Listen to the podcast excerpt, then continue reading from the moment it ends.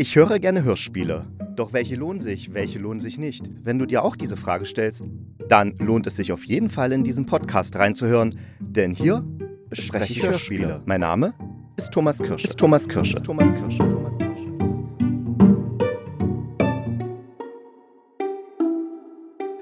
Und da bin ich wieder mit dem Hörspielkritiker und ihr hört es schon, ich sage ich und nicht wir, weil eigentlich sollte es ja heute eine Folge geben, wo André, Richard und ich über unsere Kindheitshörspiele reden, einmal aus westdeutscher Sicht, einmal aus ostdeutscher Sicht. Aber diese Folge kommt heute leider nicht zustande, denn wie es so oft ist im Leben, es gab terminliche Probleme. Und naja, dann haben wir es halt hin und her geschoben, holen es aber am Dienstag nach, das, die Besprechung. Und das heißt, ihr könnt dann die Folge am Mittwoch hören. Doch nun zum Hörspiel dieser Folge. Und das ist Der Ausbruch, eine Hörspielkomödie von Jutta Profeit. Der Inhalt. Und bevor ich zum Inhalt komme, möchte ich nur kurz sagen, warum ich jetzt äh, der Ausbruch bespreche. Es war ja so, dass bis auf die Bjarne Mädel-Folge in den Folgen vorher habe ich, also Herr der Ringe war tatsächlich, fand ich anstrengend zu hören. Es hat mir Spaß gemacht und ich fand es faszinierend, aber ich fand es doch recht anstrengend zu hören, einfach weil man doch sehr bei der Sache bleiben musste. Also ich, ich hatte nicht das Gefühl, dass ich da so wegtreiben kann. Dafür war es so inszeniert, dass, dass man doch äh, eine Konzentration immer aufrechterhalten muss. Dann hatte ich ja diese ganzen Horror- und Mystery-Sachen mir reingezogen und irgendwie kam in mir so ein dunkles Gefühl auf, was ja, dem ich doch mal ein bisschen was entgegensetzen wollte und dachte, nee, ich kann mir jetzt nicht schon wieder eine Thriller- oder eine Horrorserie antun, weil dann wird es ja noch dunkler in mir und es reicht ja schon, wenn die ganze Zeit das Wetter dunkel ist und der Himmel nicht einmal eine Sonne zeigt.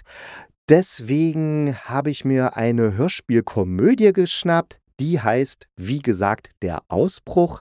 Die Autorin ist die Jutta Profeit wird geschrieben, wird geschrieben, nein, wird geschrieben mit P-R-O-F-I-J-T. Also Profite.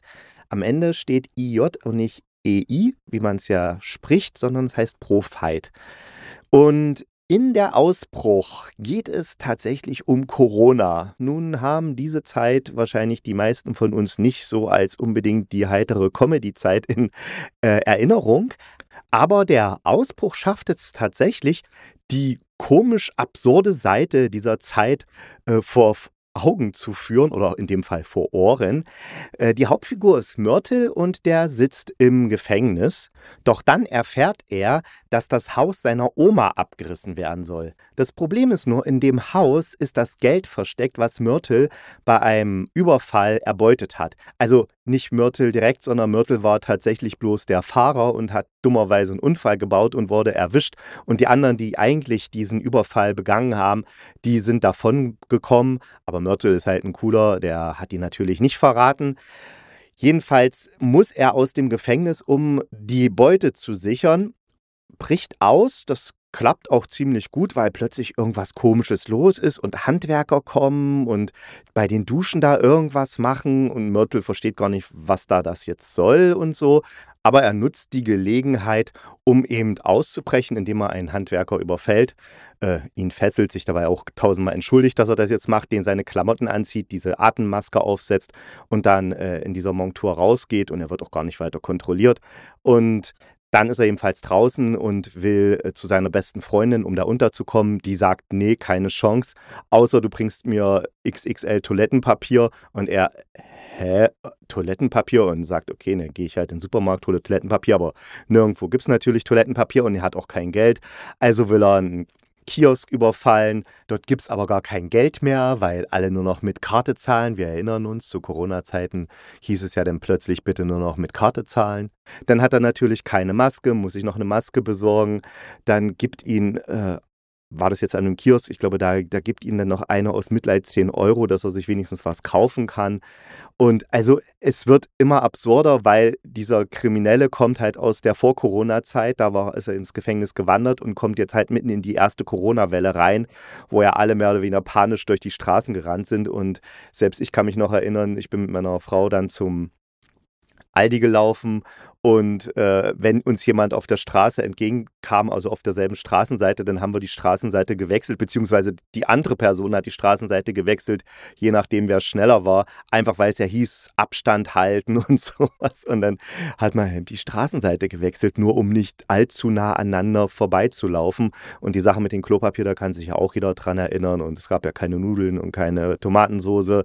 Und jedenfalls in diese Zeit kommt er rein und er kommt auch nirgendwo unter, weil Beherbergungen dürfen ja nur, hm, damals Geschäftsreisen und sowas durften ja nur in Hotels. Und äh, Mörtel ist ja kein Geschäftsreisender und also ganz schlimm. Es geht dann jedenfalls so weit, dass er zurück zum Gefängnis geht und sagt, äh, ich bin hier ausgebrochen, können Sie mich wieder reinlassen? Und die im Gefängnis sagen, nee, keine Chance, du kommst hier nicht rein. Und der, doch, ich bin ausgebrochen. Und sie, ja, ja, das kann ja schon sein, aber wir haben eh die Hälfte der Gefangenen entlassen und wenn Corona vorbei ist, dann kommt ihr wieder rein, aber jetzt müsst ihr erstmal gucken, wie er klarkommt. Also das ist wirklich eine Absurdität jagt da die andere und die Autorin hat es wirklich geschafft, das so, so zu steigern, dass es eben immer witziger wird. Am Anfang ist es noch so ein bisschen verhalten alles, aber mit der Zeit wird die Sache halt immer absurder und es ist dann schon wirklich witzig, wenn der da mit, der Gefängnis, mit dem Gefängniswärter diskutiert, dass er ihn doch bitte wieder reinlässt und der sagt, nee, keine Chance. Die Machart. Die Machart ist so, dass wir am Anfang hören, wie eine Kommissarin eine Testaufnahme macht. Und dann geht ein Verhör los und zwar mit diesem Mörtel.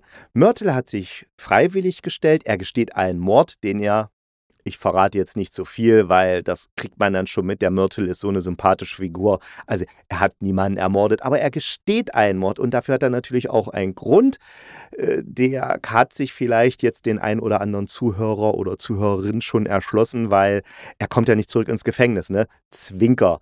Also, Jedenfalls, die Kommissarin verhört den Mörtel und während er seine Geschichte erzählt, wie das mit dem Ausbruch war und was er danach alles erlebt hat, werden immer diese Sachen, die er erlebt hat, sozusagen als Spielszenen einge eingefügt und damit wird es sehr lebendig und man kann richtig schön zuhören und ist gleich auch gleich drinne in der Geschichte. Und wie gesagt, der Mörtel ist eine sympathische Figur und man merkt auch, dass die Kommissarin so, so skeptisch ist, was, was der da erzählt und wie das alles zusammen und und also äh, ja, es ist einfach eine, eine schön runde Geschichte, die auch schön rund inszeniert ist. Hörqualität. Über die Hörqualität müssen wir gar nicht reden, denn das ist eine MDR-Produktion aus dem Jahr. Momentchen, Momentchen, ich hatte das doch vorhin aufgerufen extra. Ach ja, die Erstsendung war 2021. Also es ist wirklich eine hochwertige Produktion, sehr gut besetzt. Das merkt man in jedem Detail. Und äh, die Regie, ich komme ja gleich noch zu dem Mitwirken, hatte Dunja Anassos, die hatte ich ja schon mal hier bei der Richtige so hoch gelobt. Und ich bin wirklich ein Fan von ihrer Arbeit. Und hier hat sie zwar in Anführungsstrichen nur die Regie gemacht, aber das haut alles hin und es macht Spaß weil die Geräusche stimmen, die Musik stimmt. Es ist halt so eine, so eine Komödienmusik, kann man sagen. Und deswegen ist das alles für mich sehr rund und. Die Mitwirkenden.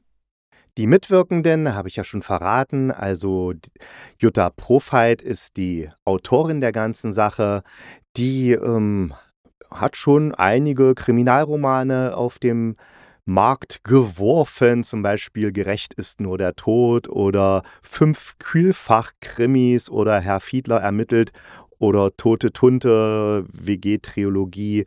Ähm, sie hat, so wie ich das jetzt feststellen konnte. Ich habe leider noch nie was von ihr gelesen, aber ich kann mir gut vorstellen, dass mir ihre Sachen gefallen, weil es scheint alles so ein bisschen skurril, absurd und, und irgendwo komisch mit schwarzem Humor zu sein. Also ich werde mal schauen, dass ich mir mal von ihr was zu Gemüte führe. Äh, drei Häkelkrimis. Oh, das klingt, klingt, richtig gut. Ich häkel zwar nicht, aber vielleicht darf ich sie dann trotzdem lesen. Dann äh, Hörspiel ist der Ausbruch. Sie hat auch ein Hörbuch unter Fremden, unter Stille Nacht oder Der Graf räumt auf. Das sind so Kurzkrimis. Kann man sich auch von ihr anhören. Da kommt schon einiges zusammen. Die Regie hat, wie gesagt, Dunja Anassos gefühlt, gefühlt geführt. Und wenn ich den Namen lese oder höre, dann bin ich schon immer gleich glücklich, weil ich weiß, sie hat eine echt angenehme Art zu inszenieren. Es wirkt nie aufgesetzt, es wirkt nie überkandidelt oder so mit Absicht künstlerisch gestaltet, was ja manchmal sehr, sehr schön sein kann, aber sehr oft daneben geht und einfach in vielen Fällen einfach langweilig rüberkommt. Aber sie hat eben eine lebendige Art, eine eigene Art, die trotzdem anspruchsvoll ist, aber eben nicht überkandidelt oder abstoßend. Ich weiß jetzt nicht, wie ich es besser ausdrücken soll. Auf jeden Fall so, dass das Zuhören Spaß macht, aber man nicht denkt, oh, das habe ich ja schon tausendmal gehört. Nee, das ist eine Dunja Anassus, hat ist Dunja Anassus, wo das draufsteht, ist das auch drin. Egal, ob sie ein fremdes, einen fremden Text inszeniert oder ihre eigenen Texte, es macht einfach immer Spaß. Da kann man sich drauf verlassen. Dafür stehe ich mit meinem Namen. Klaus Hipp. Nee, Thomas Kirsche. Den Mörtel spricht übrigens Hendrik von Bülzingslöwen und den kennt man vielleicht aus Liebe und Viktor. Er hat auch im Grand Hotel Budapest einer meiner Lieblingsfilme mitgemacht, also Wes Anderson-Filme generell. Und viele kennen ihn sicher auch aus Jerks. Da spielt er den Freund von Christian Ulmens Ex-Freundin. Und wie gesagt, also er spielt diesen oder spricht diesen Mörtel so sympathisch und trottelig und man kann, man hat sofort ein Bild vor Augen, wenn man, wenn man ihn hört. Also ich hatte jetzt nicht das Bild des Schauspielers vor Augen, sondern wirklich ein eigenes Bild. Es hat sich so ein, so ein trottliger, liebenswerter Typ, der halt ein bisschen auf der schief, auf der schiefe Bahn, nee, auf die schiefe Bahn natürlich geraten ist und da versucht irgendwie im Leben klarzukommen und dann eben aus der heilen Welt in Anführungsstrichen des Gefängnisses raus in die raue Corona-Realität geworfen wird. Das ist schon, bringt er ganz fantastisch rüber und da macht es auch echt Spaß. Allein schon wegen der Darstellung des Mörtel dieser, diesem Hörspiel zuzuhören. Mein Fazit. Mein Fazit für der Ausbruch lautet anhören, weil es macht Spaß. Und gerade unter dem Aspekt, dass es ja in dieser Corona-Zeit spielt, macht es fast noch ein bisschen mehr Spaß, weil man merkt, wie absurd das Ganze damals doch alles war. Ich meine, die haben die Leute das stimmt ja wirklich aus, dem, aus den äh, Gefängnissen entlassen und dann gesagt, dann kommt mal später wieder. Und äh, die, die ganzen Entwicklungen, die dadurch passierten, das ist schon schon bemerkenswert, was sich damals alles so abgespielt hat. Und vieles davon, ich denke, es geht nicht nur mir so, hat man schon wieder vergessen im Alltagstrott und denkt gar nicht mehr dran, dass man vor, vor einem Jahr noch die ganze nicht irgendwo anders hinfahren konnte, nicht über die Grenze durfte oder die, naja, die Maskenpflicht ist ja jetzt auch gefallen im, im Verkehr, im Fernverkehr. Im Verkehr ist die Maskenpflicht gefallen, aber nicht beim Geschlechtsverkehr. Da sollte man noch Maske tragen. Untenrum natürlich. Entschuldigung, das musste jetzt sein. Nee, musste nicht, aber ich habe es trotzdem gemacht. Jedenfalls, es ist ein schönes Hörspiel, was sich lohnt anzuhören, was nochmal an die Corona-Zeit erinnert und der ganzen schlimmen Zeit, die es ja für viele Menschen war, äh, die absurd heitere Seite abgewinnt. Ja. Der Ausblick. Und tatsächlich wollen wir es angehen, also André, Richard und ich, jetzt uns am kommenden Dienstag zu treffen, so dass am Mittwoch dann die Folge kommt mit Hörspiel Kindheit Ost und West, der ultimative Vergleich. Da gibt es sicher einiges zu reden. Ich denke mal, eine Stunde wird es schon werden, vielleicht auch länger. Also es wird auf jeden Fall sehr viel Hörspiel-Quatscherei geben. Und ich denke, einige von euch werden auch ihre eigenen Kindheitshörspiele bei unserer kleinen Talkrunde wiederfinden. Ich freue mich auf euch. Habt ein schönes Wochenende, vorausgesetzt ihr hört diesen Podcast am Wochenende. Ansonsten habt eine schöne Woche.